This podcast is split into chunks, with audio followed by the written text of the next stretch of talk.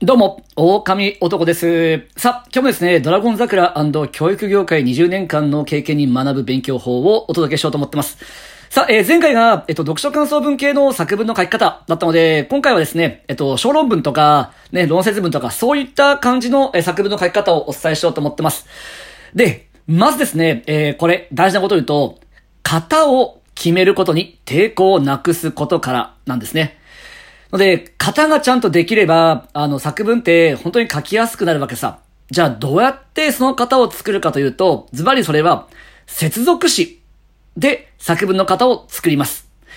作文っていうと、どうしても自由性をね、求める人も出てくると思うんだけども、自由に書いて高い評価をもらってる人はそのままでいいと思うの。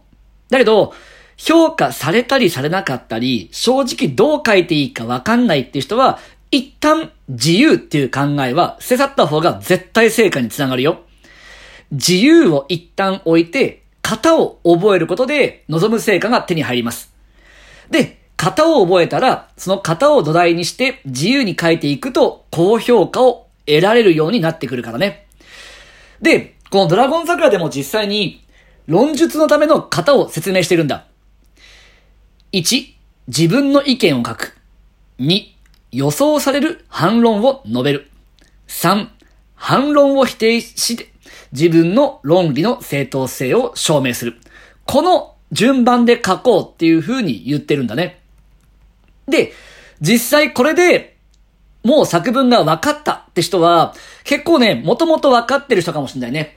正直、今聞いただけじゃ何言ってか分かんないぜっていう人は、ね、当然いて OK だ。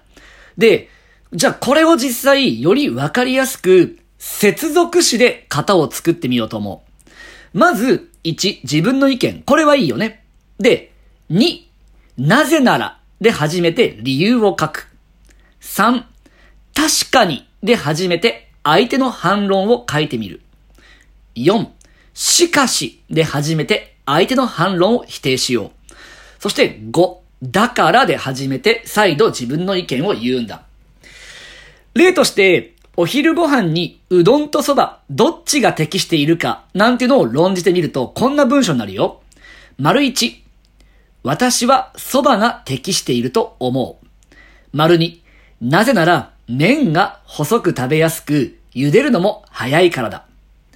丸3、確かにうどんも食べやすく、腹持ちが良いという人もいるだろう。4、しかし、蕎麦の方が血糖値を上げにくく、太りにくいと言われている。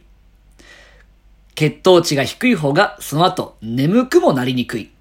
5、だから私は蕎麦が適していると考える。こんな文章になるんだね、と。ので、この自分の意見、なぜなら、確かに、しかし、だから。この順番で書くことによって、ね、これ、ドラゴン桜にも出てくるけど、反論を入れれるからこそ、客観性を持った文章と言われるようになってくる。この客観性を持ってるかどうかが作文の評価では非常に大事になってくるからね。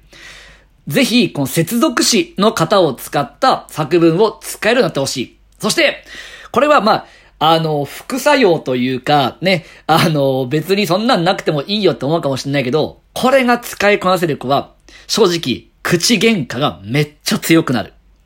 相手の反論を予想できるから、自分が喋ってる最中に、相手がなんて返してくるかを予想していくと、それに被せるんだね。ので、正直これを使いこなすのが、口喧嘩めっちゃ強いです。まあ、だんだんね、口喧嘩もしなくなってくるけど、言うなれば、ディベートだとか、討論とか、グループディスカッションとか、そういった際にも、かなり有効に使えるテクニックので、接続詞で型を作る。自分の意見。なぜなら、確かに。しかし、だから。この手法を使って、ね、作文書いてみてほしい。OK? じゃあ、ね、また次のテクニックの時にお会いしましょう。狼男でした。